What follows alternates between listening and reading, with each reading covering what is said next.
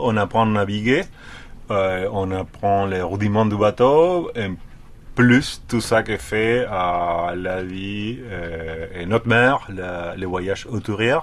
On apprend les courants, les, à lire des pilot charts, on apprend euh, à gérer l'énergie, l'économie à bord pour arriver à, à des côtes euh, très longtemps. Il y a des écoles de croisière hein, qui, qui emmènent à la journée, qui parfois proposent des stages d'une semaine.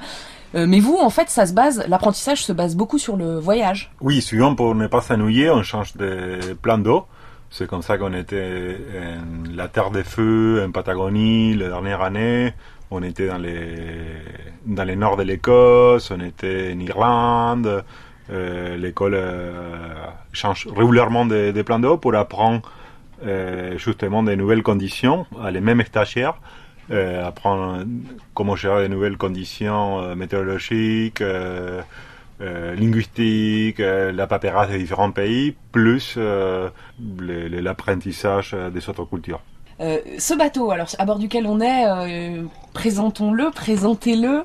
Euh, je crois savoir d'ailleurs que vous l'avez réalisé, vous l'avez pensé vous-même, Dario, ce bateau? Oui, il y a hum, euh, 20 ans que je suis moniteur de voile, que je coup avec euh, cette expérience, euh, je suis allé voir l'architecte euh, pour lui donner les cahiers des charges.